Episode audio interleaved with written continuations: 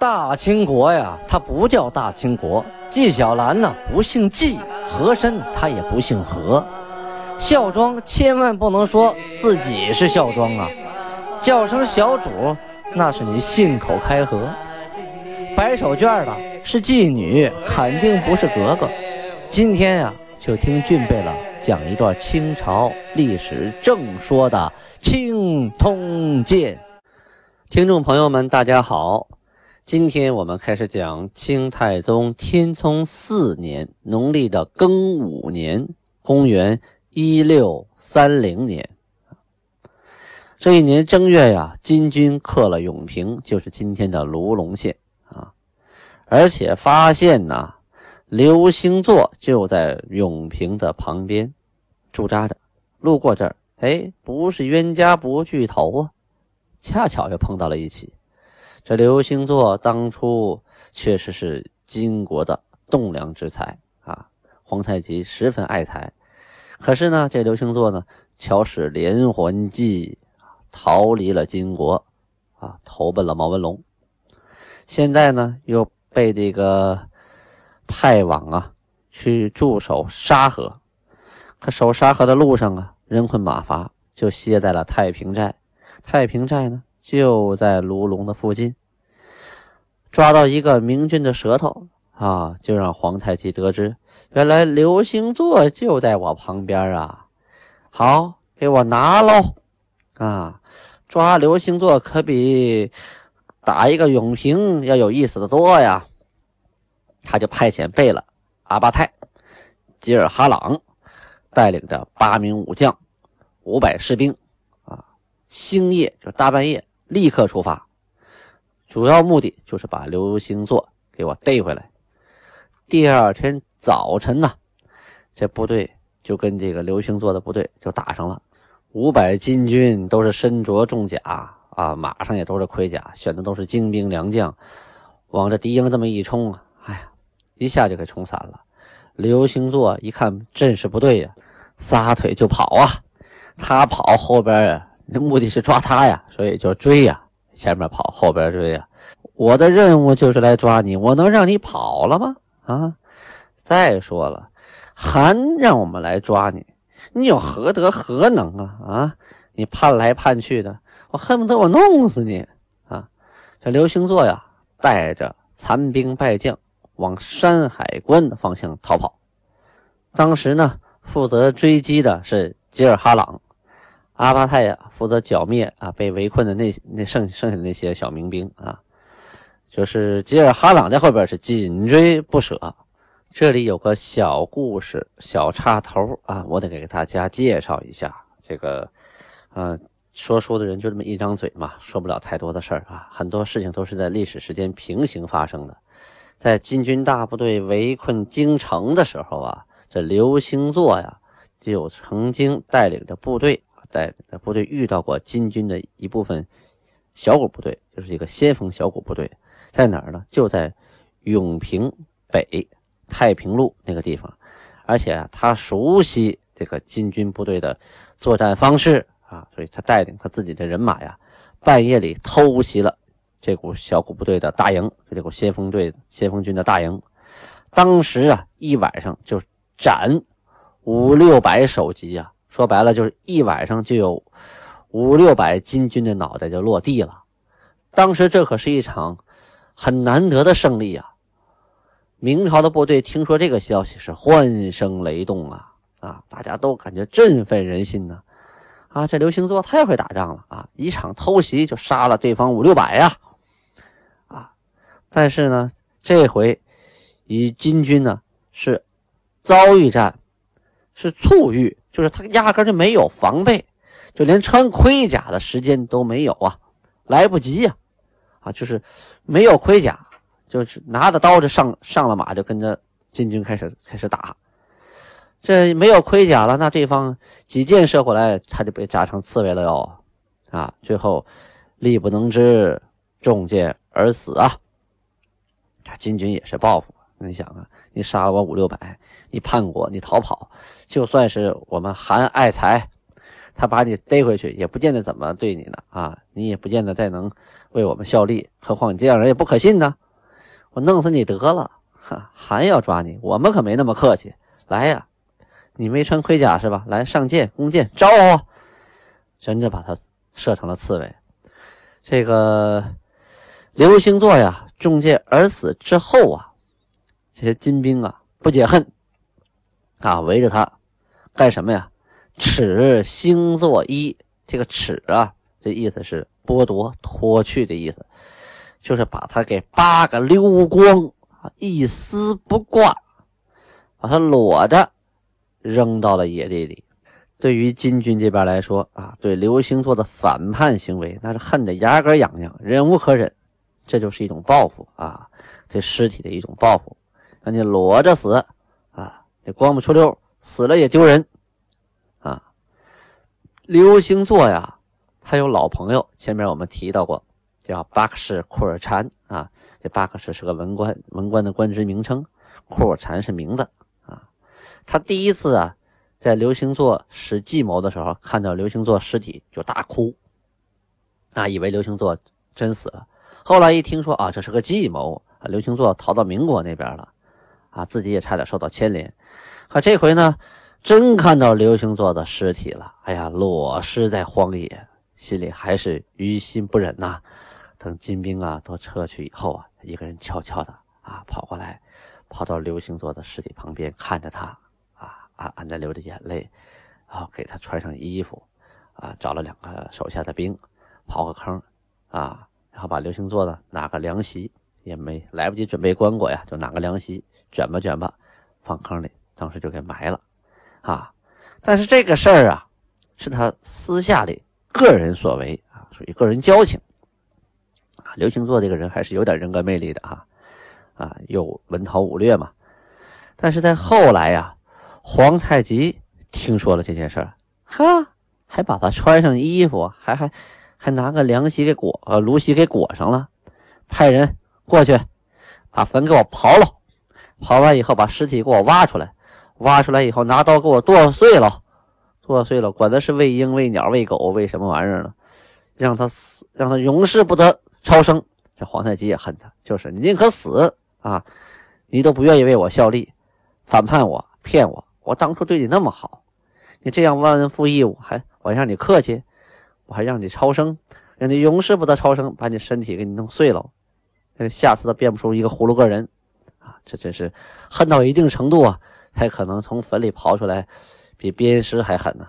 啊，碎尸就是死人从坟里刨出来，再次的碎尸。哎呀，从俊贝的角度来说呢，这事儿啊，我觉得既怨不了刘星座，哈，也怨不了皇太极。怎么说呢？这就是一个大历史背景下，什么事情啊，你不能断章取义，你得考虑到它的历史背景。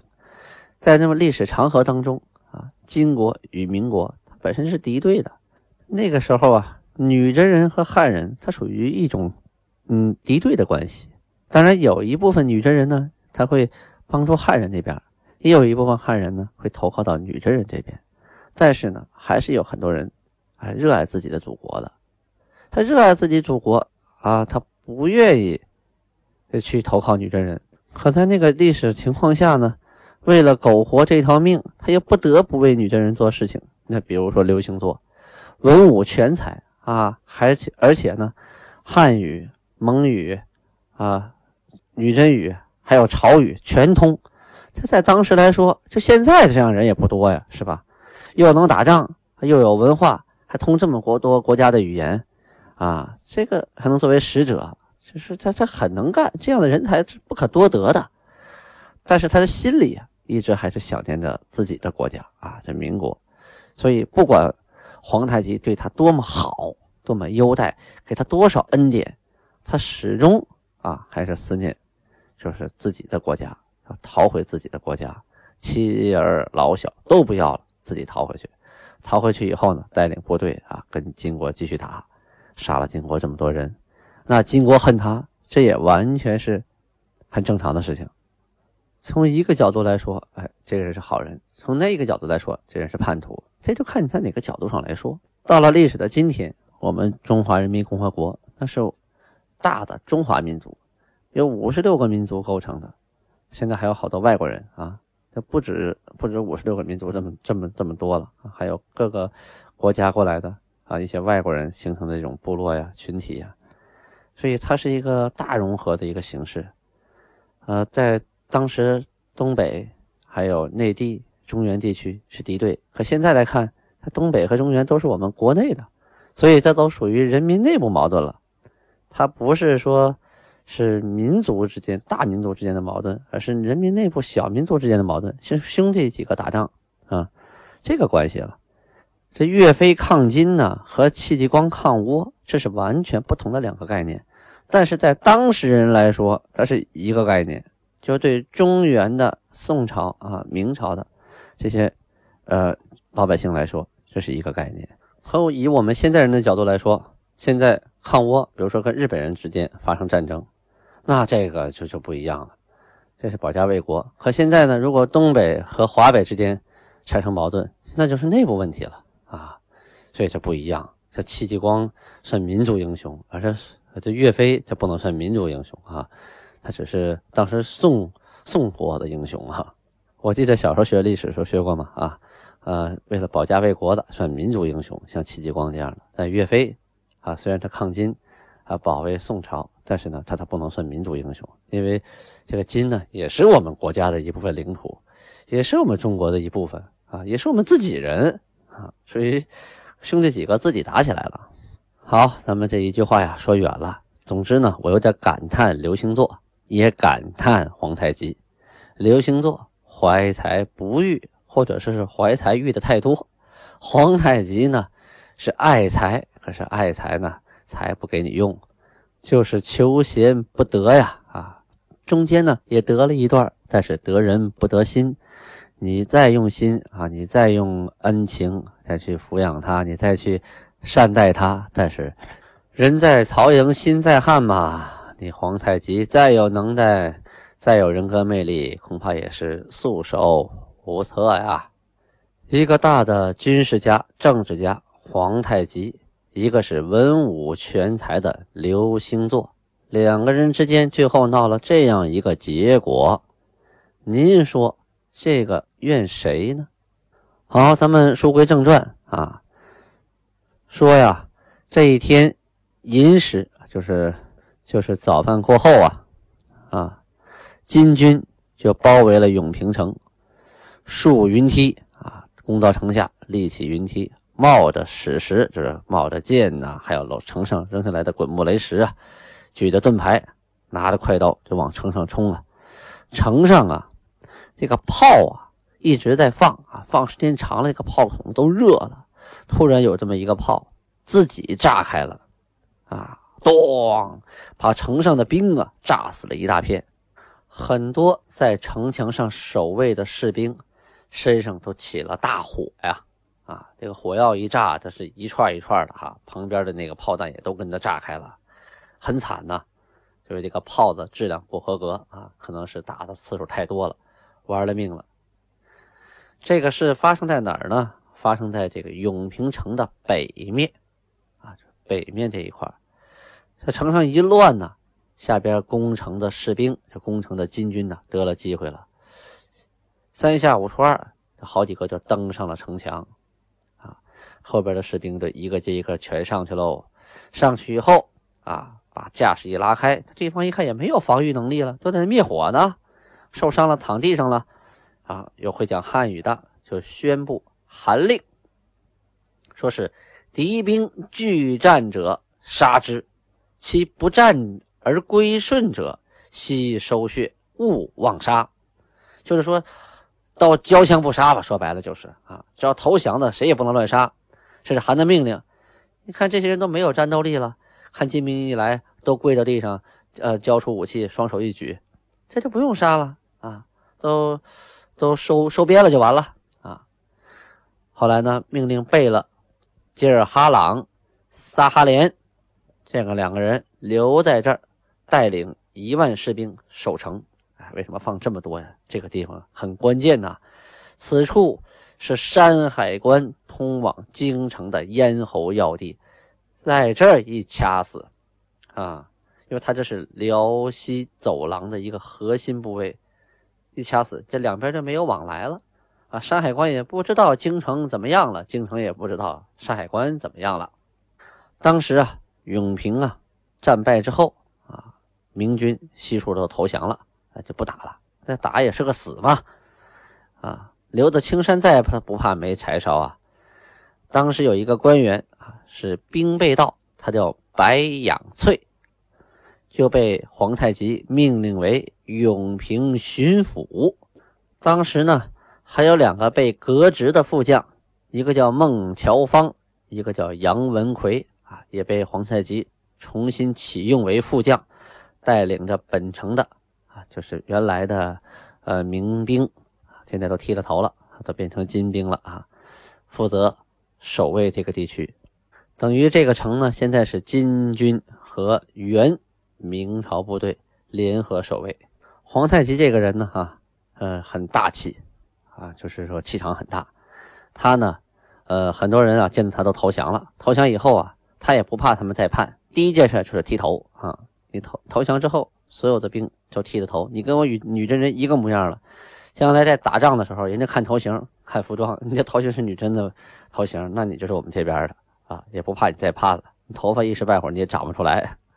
但是啊，手下这些啊女真的将领还有贝勒们，他们是否跟皇太极一个想法呢？那就不一定喽。皇太极是个大军事家、大政治家，他下边这些贝勒这些。当官的人，具体执行事件的人，未必和皇太极就是一条心，或者是说和皇太极的想法就一模一致，这是未必的啊，都有自己的小算盘、小九九。所以当皇太极离开之后啊，这个永平这些投降的汉官呢，何去何从？哎，咱们后边会提到啊。呃，这一天初七日，就是正月初七啊，皇太极啊。离开永平，带领着大部队向山海关那边迎，啊，就留了这个接着哈朗萨哈连啊，带一万人守永平。他传谕啊，说凡有举动啊，唯求万全。若敌至，勿轻出城，但需秣马以待。我兵居守城中，可分至汉人。于一隅拨与房屋，书其姓名于门。这段什么意思呢？啊，就是说呀，以后啊，你们俩守城，万一敌人来攻城啊，你们一定要求万全之策，不要轻易的就出城跟人家打。我们是守备的啊，不是攻打的，换了这个位置了，但是你们要时刻严阵以待。我们的士兵现在住在城里。可以选出一块地方，把汉人集中在那里啊！不能让把房子都占了，让汉人没地方住，那不行。分配给重新分配房屋啊！同时呢，在房屋门口要写上屋里有几口人，叫什么名字，定时要清查啊！跑了几个，少了两个，咱咱都得知道啊！这一天呢，镇守永平这两个贝勒呀，就命令大开城门。开城门之后啊，就允许啊。村庄的百姓还家，什么概念呢？这城里百姓太多了，这街道上都住满了。为什么？一说打仗啊，这村里的、镇里的都往城里跑。为什么往往城里跑？城里安全呢，有城墙啊，有士兵保护啊。所以啊，一时涌入了特别多的灾民难民，都管不过来。这些人都张嘴要吃饭的呀，饿了要闹事儿的呀。而且人家自己家有地有房子在在在城外呢，人也惦记。就这样。那两个贝勒命令打开城门，所有村里的百姓啊，你们都可以自己回家去，我们也不逼着你当兵，也不逼着你干什么啊，你们自己回家啊，该干什么干什么去吧。正月初八这天呐，贝勒阿巴泰等等啊，率领着副将孟乔芳、杨文魁，就是刚才我们提到的永平那两个副将，还有杨生远和兵啊四百人，这是四百汉军啊，就刚刚投降的，从永平啊。出发来拜见皇太极。皇太极呀，命令刚刚入伍的这些汉兵啊，每个人啊缀白布于背，就是说呀，在后背上啊弄一块白布啊，缝在后背上，在上面写什么呢？写“新兵”这个字样啊。住在寒营外，就是区分一下，每个人呢后边弄一块白布，上面写着“新兵”啊，能区分这是新招的汉兵。虽然头型都一致，那你看不出谁是谁。哎，有块白布就明白了。而且都住在这个大汗的营的外外边啊。他召见了这个乔芳、文奎，就是孟乔芳、杨文奎啊、杨生远觐见，命令啊，巴克什达海啊，那个巴克什官名，达海是他姓名啊，达海是他的本名啊。传谕，就是用达海来传黄呃韩的话说。我不似尔明朝之君，与臣下情谊隔绝。凡我臣僚，皆令侍坐，各图中取，饮食同之。这什么意思呢？这个达海呀，啊，来看见这三三个人呢，就说韩的口谕说了，我跟你们明朝皇帝不一样，你们在明朝当官见过皇上吗？以你们这级别，估计一辈子也见不着。啊，所以你们的皇上跟臣下呀，跟当官的这情谊是隔绝的，根本没有沟通啊。但是只要是我的臣僚啊，见了我的面，都坐下来啊，大家连吃带喝，各吐衷肠啊，推心置腹啊，同饮同食，就跟兄弟一样。就告诉他们，一会儿觐见皇太极的时候，应该啊采取什么样的方式。啊，不用紧张，不用像见明朝皇帝似的啊，那么那么紧张，三拜九叩离老远，不用，就坐在一起，一起吃吃喝喝就行了。这三个人呢，就向上啊奏曰说：啊，臣等在民国，不但不能觐见朝廷，即亲近之臣亦难得一见呢。就别说皇上了，这皇上身边的亲近的大臣，我们都见不着面啊啊啊！呃，皇太极啊，出了行为。来视察新汉兵啊，然后亲自啊说：“吾辈不耐寒，甚苦野处，可令西宿村庄，乃命巴西炮手啊，就是巴西的炮手兵啊，同赴村庄居住。这个巴西炮手兵啊，他都是汉兵啊，就是负责长这个炮的呀，都是呃明朝这边投降过来的，他们都会讲汉语，和这些新投降的汉兵啊。”比较容易交流啊，比较容易沟通。通过他们老投降过来的，还可以把他们，呃，经常沟通，告诉他们这边生活很好啊啊，还待我们不错呀，让我们一块多沟通沟通。命令他们呢，不要住在野外了，太冷，找附近找个村庄啊，没有人的村庄，清理清理，在那住吧。这个投降的副将孟乔芳、杨文奎、杨生远呐，真是受宠若惊啊，万万没想到。那皇太极是什么位置？相当于明朝的崇祯皇帝呀，这能接见我们，这已经是好大面子了。本身我们是降将啊，他不像是原来跟你打天下的。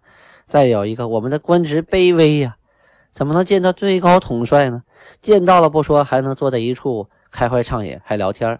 聊完天之后出来以后，看我们这士兵挺苦的，还考虑给我们找找房子一块住，还找人陪我们一块住，太讲究了。哎呀！感激的不得了啊！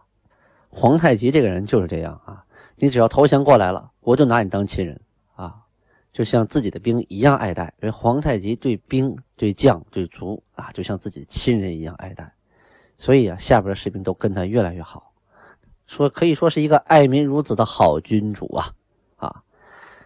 咱们今天时间关系呢，就讲到这里，明天咱们接着播讲青铜剑啊，听众朋友们再见。